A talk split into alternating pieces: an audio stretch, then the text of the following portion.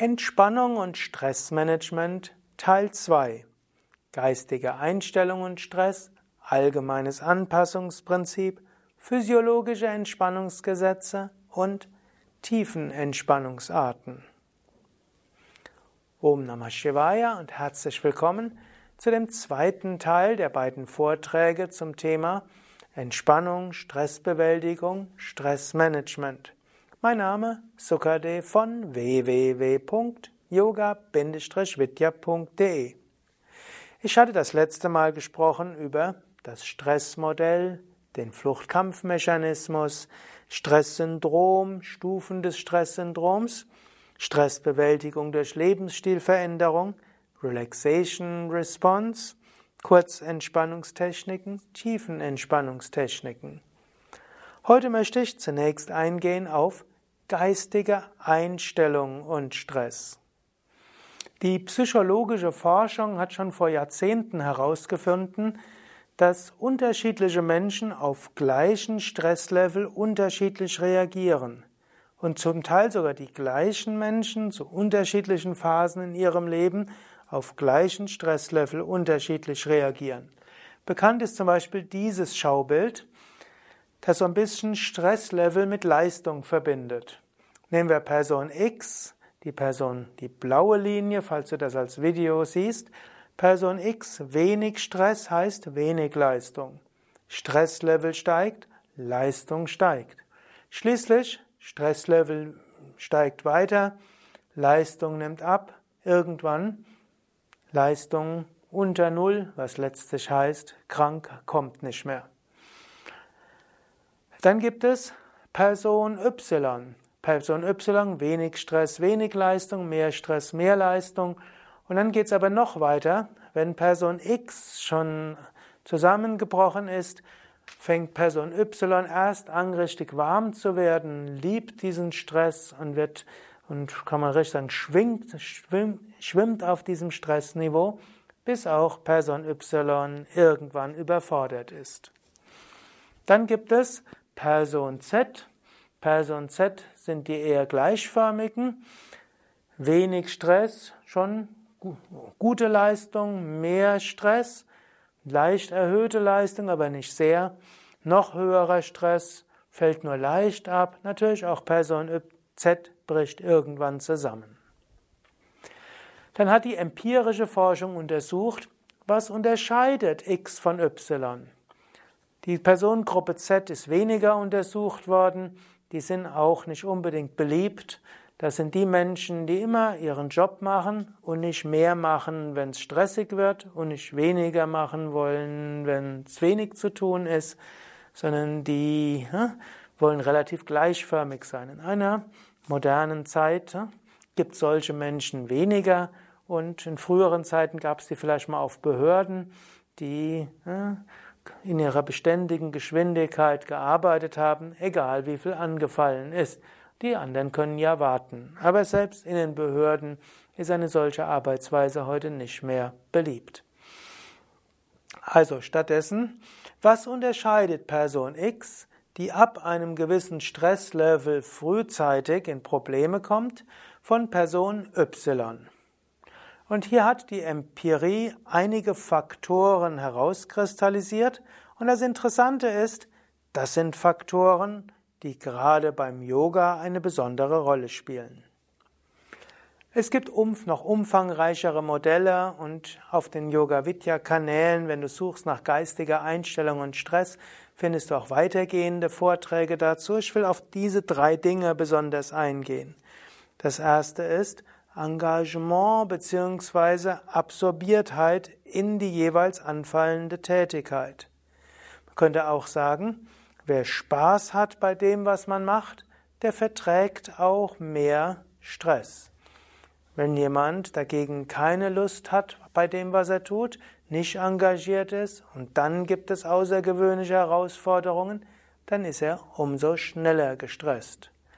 Und hier gilt sogar, das, was man tut, mit Konzentration und Achtsamkeit zu tun, hilft auch, weniger gestresst zu sein bei außergewöhnlichen Belastungen. So könntest du dir jetzt zum Beispiel überlegen, Bin ich konzentriert bei dem, was ich tue? Bin ich absorbiert? Bin ich engagiert? Und du könntest auch überlegen, wie könnte ich das, was ich tue, mit mehr Freude machen? Wie könnte ich es mit mehr Engagement machen? Wie könnte ich konzentrierter dabei sein? Wenn du nämlich ständig überlegst, was alles schiefgehen kann und was dich noch alles erwartet, dann wird das zu einem geistigen Kreislauf, der dich ständig stresst. Wenn du aber bei dem bist, was jetzt zu tun ist, dann bist du nicht so schnell gestresst. Oder auch, wenn du zu Hause bist, machst du Dinge, also nach der Arbeit oder vor der Arbeit, machst du Dinge, die dich ganz absorbieren, sodass dein Geist vom Stresshaften weg, ist. Also Absorption, Engagement, Konzentriertheit, Achtsamkeit im Hier und Jetzt, all das ist ein Faktor, der erste Faktor, um weniger schnell gestresst zu sein. Zweiter Faktor ist Handlungskompetenz, Selbstwirksamkeit oder auch das Erleben von Handlungsalternativen. Jemand, der das Gefühl hat, einer Situation hilflos ausgeliefert zu sein, wird schneller gestresst sein als derjenige, der denkt, ich könnte ja etwas ändern. Du kannst auch darüber nachdenken, über eine Definition von Stress. Dort heißt es, Stress ist erlernte Hilflosigkeit. Immanuel Kant hat auch mal gesagt, Aufklärung ist das Herauskommen des Menschen aus selbstverschuldeter Unmündigkeit. In diesem Sinne ist es gut, öfters mal zu überlegen, welche Handlungsalternativen habe ich. Du kannst auch überlegen, fühlst du dich irgendwo ohnmächtig und ausgeliefert? Überlege, hast du Alternativen? Der dritte Faktor ist Vertrauen, dass das, was geschieht, zum Besten ist. Wenn du das Gefühl hast, dass sogar Dinge, die außerhalb deiner Kontrolle sind, doch irgendwo zum Besten sind, wenn du das Gefühl hast, dass dein Leben einen Sinn macht, bist du nicht so schnell gestresst. In dieser Hinsicht überlege, wie du vielleicht das Vertrauen zu Gott erhöhen kannst, wie du vielleicht tiefer beten kannst, wie du dich vielleicht mehr mit dem Gedanken des Karma beschäftigen kannst. Ich habe ja auch ein Buch geschrieben, Karma und Reinkarnation, und in dem kannst du auch noch mehr Tipps bekommen, wie du dein Leben sinnvoll erleben kannst. Oder auch in meinem Buch Der Königsweg zur Gelassenheit findest du auch einige Tipps aus dem Karma und Karma Yoga, was dir hilft, einen höheren Sinn zu sehen. Es gibt noch einen vierten Punkt, der in der späteren Phase der Stressforschung eine größere Rolle bekommen hat. Das ist Liebe. Liebe selbst ist auch etwas, was einen hilft, stressresistenter zu werden. Klingt eigentlich alles jetzt etwas komisch, dass all diese wertvollen menschlichen Dinge irgendwo für Anti-Stress utilisiert werden. Trotzdem gilt das als in der Stressforschung gesichert. Ein Mensch, der liebevollere Beziehungen hat zu seinen Mitmenschen, der ein gutes soziales Netz hat, leidet unter Stress weniger als der, der vereinsamt ist. Ein Mensch, der mehr Selbstliebe hat, leidet auch weniger unter Stress, auch weniger unter Dauerstress. Und ein Mensch, der eine Liebe hat zu, der Natur, sich aufgehoben fühlt bei Mutter Erde, leidet auch weniger. Und ein Mensch, der tiefe Gottesliebe hat und das Gefühl hat, in der Liebe Gottes aufgehoben zu sein, auch der leidet weniger unter den Höhen und Tiefen des Lebens. In diesem Sinn kannst du auch überlegen, hast du eine Liebe zu dir selbst? Hast du Mitmenschen, die du liebst und von denen du dich geliebt fühlst? Hast du eine Liebe zur Schöpfung? Eine Liebe zum Göttlichen oder spürst du eine Liebe vom Göttlichen? Könntest du etwas tun, um mindestens eine dieser Formen von Liebe zu vertiefen? Brauchst du vielleicht etwas mehr Zeit oder auch nicht mehr Zeit, sondern einfach mehr geistige Ausrichtung auf eine dieser Formen der Liebe. Es kann dir helfen, gesünder zu sein. In diesem Sinne, diese vier Faktoren, also Absorption, Engagement, eins. Der zweite Faktor, Selbstwirksamkeit, aber auch Handlungsalternativen. Dritter Punkt, Vertrauen, Sinnhaftigkeit. Und vierter Punkt, Liebe. Das sind die vier Faktoren, die dir helfen, auch unter großen Anspannungen, auch unter großer Herausforderung nicht ins Stresssyndrom hineinzusinken und krank zu werden durch Stress. Überlege, was du diesbezüglich tun kannst. Allgemeines Anpassungsprinzip. Ein weiterer Faktor im Kontext von Entspannung und Stressbewältigung ist die Kenntnis des allgemeinen Anpassungsprinzips. Das allgemeine Anpassungsprinzip spricht von vier verschiedenen Schritten in der ursprünglichen Konzeption von Hans Selye. Erster Schritt ist Alarm, zweiter Schritt ist Widerstand, dritter Schritt ist Anpassung Vierter Schritt ist der Zusammenbruch. Und ein bisschen zu kennen, an welcher Stadium du gerade bist, kann dir auch helfen. Alarm ist der erste Schritt des allgemeinen Anpassungsprinzips. Wenn eine außergewöhnliche Belastung auf den Menschen kommt, eine außergewöhnliche Herausforderung, ist der Organismus alarmiert. Wobei Alarm jetzt nicht so schlimmes ist, kommt ja aus dem Englischen und dort ist zum Beispiel Alarm ist auch der Wecker. Man spricht von Alarm Clock, das ist der Wecker, der einen morgens weckt. Alarm heißt also hier, es kommt etwas Neues. Und der Organismus reagiert darauf zum Beispiel mit Fluchtkampfmechanismus, also allgemeine Aktivierung. Zweiter Schritt ist, Organismus reagiert oft mit Widerstand. Wenn etwas Neues kommt, und der Organismus wird erstmal aktiviert, aber dann mag er nicht. Dritter Schritt ist aber, Organismus reagiert mit Anpassung. Er lernt, da ist eine außergewöhnliche Herausforderung, er passt sich daran an und er entwickelt Fähigkeiten, die dafür nötig sind. Wenn die Anpassung aber nicht gelingt, wenn also die Herausforderung zu groß ist, reagiert der Organismus mit Zusammenbruch. Ein Beispiel. Angenommen, in deiner Firma wird plötzlich gesagt, die Software für Textbearbeitung wird geändert. Zuerst kommt Alarm. Der Alarm kann übrigens positiv erlebt werden, sagen, oh toll, endlich mal was Neues statt dieser uralt Software. Oder du kannst innerlich alarmiert sein, musst im Sinne von, uh, was kann jetzt noch auf mich zukommen?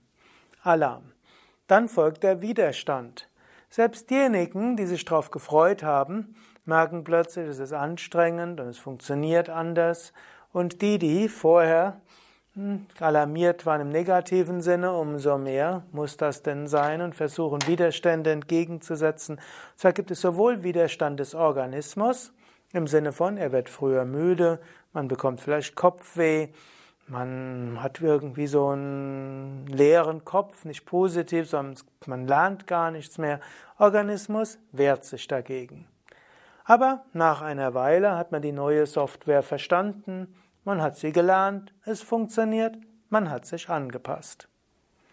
Oder angenommen, jemand wird zum Vorgesetzten befördert, wird Teamleiter. Zunächst Alarm. Alarm kann freudevoll sein, ah, endlich beruflicher Aufstieg, toll. Oder auch Alarm im Sinne von, oh, ob ich das wohl hinkriege. Jedenfalls, hm, nach der Beförderung wird der betreffende Mensch in einem anderen Gemütszustand erst sein. Nach einer Weile kann Widerstand kommen, im Sinne von Gefühl der Überforderung, weiß alles nicht, versteht nicht, kriegt vielleicht Kopfweh, kann nachts nicht schlafen, hat Verspannungen und so weiter. Widerstandsphase. Und dann, wenn man diese aushält, irgendwann kommt die Anpassungsphase Man lernt die Fähigkeiten, lernt mit anderen umzugehen, lernt mit den ein oder anderen Situationen umzugehen und fühlt sich dann wohl in der Rolle. Es kann aber auch sein, dass diese Anpassung nicht ausreichend gelingt, dass man hm, ständig überfordert fühlt, überanstrengt, der Sache nicht gewachsen ist, dann kann es zum Zusammenbruch führen. Hier kann es also hilfreich sein zu überlegen, an welcher Stufe des allgemeinen Anpassungsprinzips bin ich. Ich muss dort gerade dran denken, es ist schon eine Weile her, hat mich ein Teilnehmer eines Seminars irgendwo gefragt, hat er gesagt, er wüsste nicht, was er machen soll. Er war früher immer, hat in Projekten mitgewirkt und das ging immer sehr gut, hat ihm viel Spaß gemacht. Er war auch besonders gut, es waren Computerprojekte Ne? Und dann wurde er plötzlich zum Projektleiter befördert ne? und seitdem konnte er nachts nicht mehr richtig schlafen. Er hat weniger geschlafen, er hat öfters mal Kopfweh gehabt und er wusste jetzt gar nicht, was er jetzt machen sollte. Eigentlich hat er schon gedacht, er müsste gleich wieder darum bitten, dass er nicht mehr Projektleiter war. Ich habe ihn erst mal gefragt, wie lange das jetzt ist, und dann kam raus, er war es jetzt erst seiner Woche. Eigentlich war das irgendwo eine Alarmphase. Er hat sich natürlich erstmal sehr gefreut, aber jetzt ging es in die Widerstandsphase, hat plötzlich nichts mehr verstanden, er konnte nicht mehr klar denken und so weiter. Organismus hat sich über die, hat sich bei dieser neuen Aufgabe in den Widerstand hineinbegeben. Ich hatte ihm geraten, probier noch eine Weile weiter. Gib dir drei bis sechs Monate. Hat er gesagt, ja, bis sechs Monate könnte ich es ausprobieren. Und tatsächlich nach ein paar Monaten kam er wieder zu mir und hat gesagt, ah, wie toll das jetzt geht. Er hatte noch zwei Monate, war es wirklich schwierig. Er konnte nicht mal richtig meditieren, hat ständig das Ganze nachgedacht, was dort war. Und aber jetzt Jetzt wird es ihm Spaß machen und könnt jetzt so viel mehr bewirken und so viele Dinge in die Wege leiten und das Projekt wird jetzt so viel besser funktionieren als die anderen, mit, wo er jetzt als Projektleiter ist, funktioniert so gut. Er hätte zwar jetzt auch in der Meditation mehr Gedanken als vorher und zwar nicht meditative Gedanken, aber insgesamt wird es ihm richtig gut gehen. Also wenn du momentan herausgefordert bist, denke nicht nur in den Kategorien der sieben Stufen des Stresssyndroms, über die ich das letzte Mal gesprochen habe, sondern überlege auch Alarm, Widerstand, Anpassung, Zusammenbruch. Sei dir bewusst, Alarm kann in zwei Weisen sein. Auch positiv, sich über etwas freuen, ist auch ein Alarmzustand des Organismus. Auch gleich denken, uh, geht nie, ist auch Alarm. Widerstand kann subjektiver Widerstand sein im Sinne von, hm, muss das denn sein? Widerstand kann aber der Organismus sein, obgleich du es eigentlich will, weigert sich dein Kopf, das mitzumachen, kann organische Widerstände setzen, von Kopfweh bis Müdigkeit und Schwierigkeit an etwas zu ja, konzentriert zu sein beim Yoga oder abschalten zu können in der Meditation. All das können Manifestationen des Widerstands sein. Und dann schaue, wie du in die Anpassung hineinkommst und genieße das dann. Aber überlege auch, wenn dein Stress schon Dauerstress ist, bist du vielleicht schon in den ersten Stufen der Zusammenbruchsphase, dann ist es wichtig, zügig ein oder mehrere Gänge runterzuschalten. Ein weiteres Beispiel. Ein Mensch ist irgendwie in einer Langzeitarbeitslosigkeit gewesen. Vielleicht, weil der Beruf, den er hatte, nicht mehr existiert. Die Firma eine Monopolstellung hatte und pleite gegangen ist und niemand anders jemand mit diesen Fähigkeiten braucht. Oder allgemeine Wirtschaftskrise. Nach einiger Zeit, vielleicht eins, zwei, drei Jahren, erster neuer Job. Große Freude, aber auch große Aufgeregtheit, Alarm.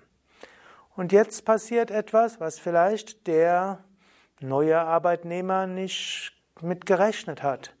Irgendwo wird müde, Kopfweh, nicht in der Lage, acht Stunden am Tag zu arbeiten, Unkonzentriertheit, nachts irgendwo nicht äh, schlafen können oder morgens schon kaputt sein. Der Mensch könnte jetzt subjektiv sagen, das schaffe ich nicht, ich werde gleich ins Burnout geraten. Wichtig wäre hier zuerst zu überlegen, bin ich einfach in der Anpassungsphase, äh, in der Widerstandsphase. Sondern setzt der Organismus gerade einen Widerstand entgegen, weil es etwas Ungewohntes ist. Sollte ich die Widerstandsphase nicht einfach durchhalten? Und dann vielleicht nach zwei bis vier Monaten, nächste Phase, plötzlich geht's. Plötzlich Freude daran, das zu machen. Plötzlich geht auch der acht Stunden Arbeitstag, plötzlich geht auch das Schlafen abends wieder, Kopfweh ist verschwunden. Es gilt, die Widerstandsphase letztlich auszuhalten, um zur Anpassungsphase zu kommen. Natürlich muss man aufpassen, dass man nicht in die Zusammenbruchsphase kommt. Es geht nicht, dass man sagt, oh, jetzt hat es ja gut geklappt, jetzt ja, noch mehr Anstrengung, noch mehr auf mich nehmen, noch mehr, noch mehr. Irgendwann führt es nicht zur Anpassung, sondern zum Zusammenbruch. Aber die Kenntnis dieser vier Phasen kann hilfreich sein, um etwas mehr Gelassenheit zu haben. Und hinzu kommt auch noch etwas. Es ist gut, Herausforderungen als freudevoll zu interpretieren. Dann sind Herausforderungen nämlich Eustress, positiver Stress. Währenddessen, wenn man sich von etwas genervt fühlt, dann ist es Distress. Es ist ein Unterschied, wo man sagt, wow, neue Herausforderungen, oder wenn man sagt, muss das denn sein? Oder ich, das schaffe ich nie. Trotzdem ist beides Alarm, sowohl ich freue mich drauf, wie auch muss das denn sein. Widerstandsphase wird aber kürzer sein, wenn du dich auf etwas freust, aber sie kommt dann umso überraschender. Halte sie auch dann aus. Und dann Genieße es, wenn du gewachsen bist an den Herausforderungen. Achte aber darauf, auszusteigen, bevor du verspannt bist. Was dabei auch hilft, ist natürlich die Übung von Yoga. Wenn du jeden Tag Asanas, Pranayama, Meditation übst, dann hilft das zum einen mehr Energie zu haben, mehr Wachheit zu haben, in der Alarmphase hast du mehr Energie und Kraft und kannst es positiv sehen. Wenn du Asana Pranayama Meditation übst und gesund lebst, auch in der Widerstandsphase spürst du auch immer wieder neue Energie und neue Zuversicht. Umso schneller wird es funktionieren mit der Anpassung und dem Wachsen an den Herausforderungen. Und umso später kann es dir passieren, dass du in die in den Zusammenbruch gerätst oder umso mehr fällt es dir leicht, die Signale zu deuten, wann du in eine Zusammenbruchsphase hineinkommst und wie du sie verhindern kannst. Physiologische Entspannungsgesetze. Im ganzen Kontext der, des Entspannung- und Stressbewältigungskonzept ist Entspannung besonders wichtig. Auch im Umgang mit dem allgemeinen Anpassungsprinzip regelmäßige Entspannung hilft, dass der Organismus sich schneller anpassen kann an neue Herausforderungen. Und es gibt gerade im drei physiologische Entspannungsgesetze, die wir im Hatha Yoga alle drei nutzen. Das erste ist, ein Muskel, der mindestens fünf Sekunden angespannt wurde, kann anschließend gut entspannen. Wenn du also jetzt zum Beispiel bewusst die Faust machst und du spürst dabei deinen Unterarm, du lässt langsam los, werden anschließend die Muskeln im Unterarm besonders gut entspannen. Wenn du zum Beispiel in den Schultern eine Verspannung spürst, könntest du mit den Händen unter die Oberschenkel fassen, zum Beispiel im, auf einem Stuhl auf dem Boden sitzen und die Schultern gegen den Widerstand der Oberschenkel nach oben ziehen, fünf Sekunden halten und langsam lösen, entspannen sich die Schultern. Oder wenn du eine Verspannung im unteren Rücken spürst, zum Beispiel Heuschrecke üben, einbeinige Heuschrecke, so dass du den Muskel besonders stark anspannst und loslassen. Manchmal reicht es auch aus, einfach bewusst am Tag anspannen und loslassen, wenn etwas weh tut. Muskel kann entspannen. Zweites physiologisches Entspannungsgesetz. Ein Muskel, der mindestens 10 Sekunden passiv gedehnt wird, kommt zu einer Entspannung. Wenn du also zum Beispiel den Wadenmuskel 10 Sekunden dehnst, wird er anschließend entspannen. Wenn du einen verkrampften Hals hast, 10 Sekunden den Kopf sanft nach vorne dehnst, kommt er zu einer Entspannung. Wenn du eine Verspannung im unteren Rücken hast, 10 Sekunden in die Stellung des Kindes, es kommt zu einer Entspannung.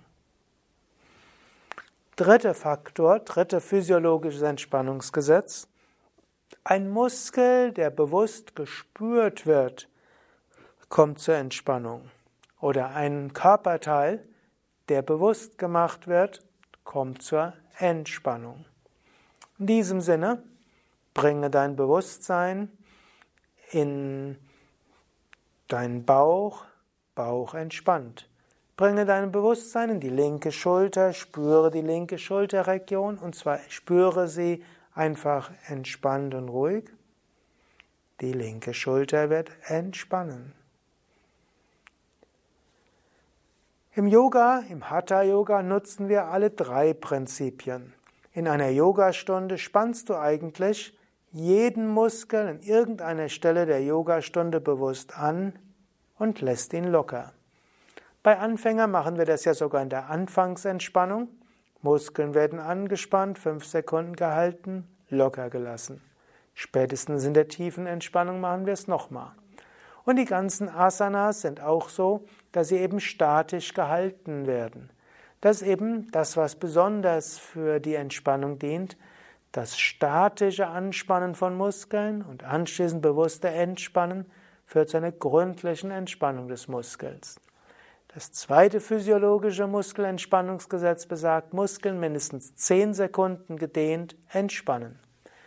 Und genau das machen wir im Yoga, insbesondere das passive Dehnung, ruhige Dehnung, nicht rein und raus wippen, sondern gleichmäßig halten.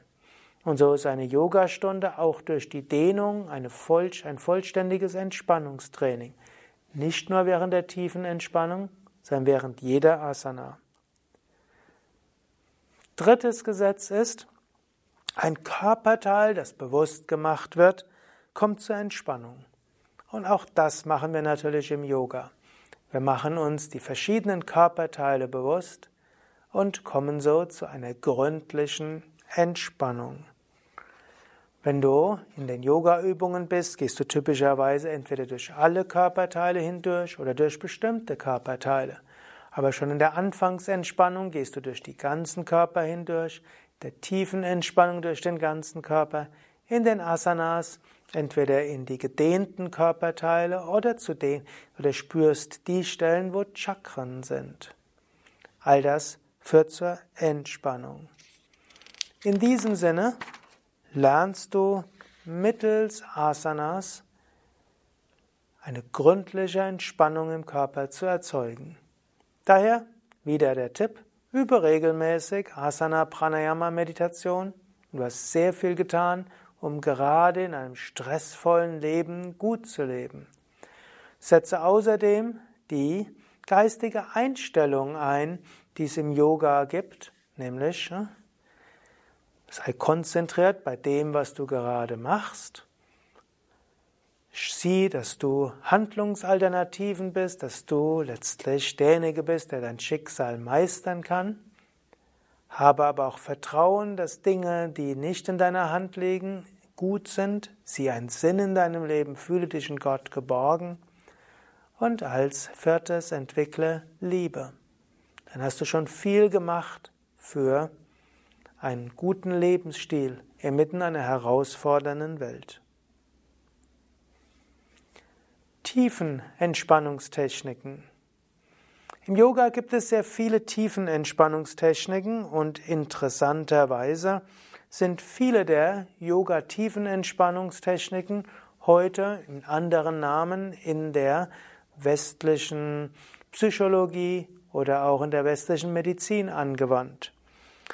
Man könnte sagen, oder bei Yoga Vidya unterscheiden wir verschiedene Formen von Shavasana. Wenn du zum Beispiel das Yoga Vidya Yoga Lehrer Handbuch hast, siehst du zum einen Shavasana als Tiefenentspannung.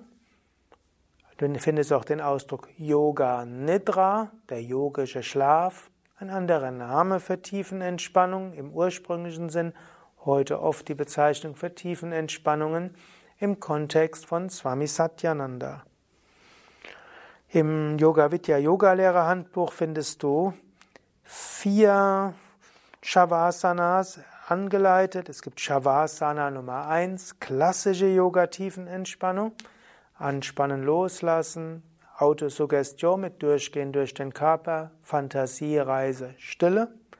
Du findest Shavasana 2 als autogenes Training in Anlehnung von Schulz. Du findest Shavasana 3 letztlich eine Entspannung über das Fühlen, was man auch als Form von Yoga Nidra sehen kann. Und es gibt Shavasana 4, eine andere Yoga Nidra Variation nach Swami Satyananda. Weitere Tiefenentspannungstechniken sind zum Beispiel Fantasiereisen, progressive Muskelrelaxation, Ausdehnungsentspannung, Kundalini-Yoga-Entspannungen und anderes. Und wenn du bei Yoga Vidya zum Beispiel die zweijährige Yogalehrerausbildung mitmachst, wirst du viele verschiedene Tiefenentspannungen kennenlernen. Manche Menschen wollen, wollen verschiedene ausprobieren, um die Tiefenentspannungstechnik kennenzulernen, mit der sie langfristig am besten entspannen können. Andere wiederum lieben die Abwechslung. Und auf den Yoga Vidya Internetseiten kannst du inzwischen über 100 verschiedene Tiefenentspannungstechniken mitmachen. Gehe einfach auf www.yoga-vidya.de, gib ins Suchfeld ein Tiefenentspannung, Anleitung oder Entspannung, Video, Entspannung, MP3 und du bekommst viele Anleitungen. Vermutlich könntest du inzwischen mehrere Monate jeden Tag zu einer anderen tiefen Entspannung angeleitet werden. Zusammenfassung. Stress ist etwas, was zum Leben dazugehört. Du kannst Stress positiv erleben als Eustress, du kannst ihn negativ erleben als Distress. Stress beginnt mit Aktivierung des Fluchtkampfmechanismus. Wenn du nicht mit Stress gut umgehst, kommt es zu einem Stresssyndrom, das schließlich krank machen kann, zum Zusammenbruch führen kann. Um mit Stress besser umzugehen, ist ein gesunder Lebensstil hilfreich, mit sportlicher Bewegung, mit gesunder Ernährung, mit äh, Freundeskreis, mit äh, letztlich auch ergonomischer Arbeitsplatzgestaltung. Besonders hilfreich sind Yoga-Übungen, weil sie zum einen beitragen, den Entspannungsimpuls auszulösen, weil sie helfen, Stressenergie wieder als freie Energie zur Verfügung zu stellen und weil sie auch helfen, mittels physiologischer Entspannungsgesetze Körper neu zu regenerieren, zu entspannen. Yoga-Übungen, die Yoga-Philosophie hilft auch mit den Herausforderungen des Lebens gut umzugehen. Und so kannst du überlegen, was von dem, was du jetzt gehört hast, willst du umsetzen? Was wäre vielleicht noch zusätzlich hilfreich? Wie kannst du Herausforderungen, die Alarmsituation positiv erleben? Wie kannst du mit Widerstandsphasen gelassener umgehen? Wie kannst du dafür sorgen, dass es zu guten Anpassungen kommt oder guten Wachstum von Fähigkeiten bei Herausforderungen. Was sind Frühsignale einer drohen, eines drohenden Zusammenbruchs? Wie kannst du diesen entgehen? Mehr Informationen über all diese Themen auf unseren Internetseiten www.yoga-vidya.de. Wir haben auf unseren Yoga Vidya Seiten ein ganzes Entspannungsportal. Wir haben auch ein Wiki und in beiden findest du eine Menge von weiteren Informationen. Nahezu jeder Begriff aus der Stresspsychologie ist genauer erläutert auf unseren Internetseiten.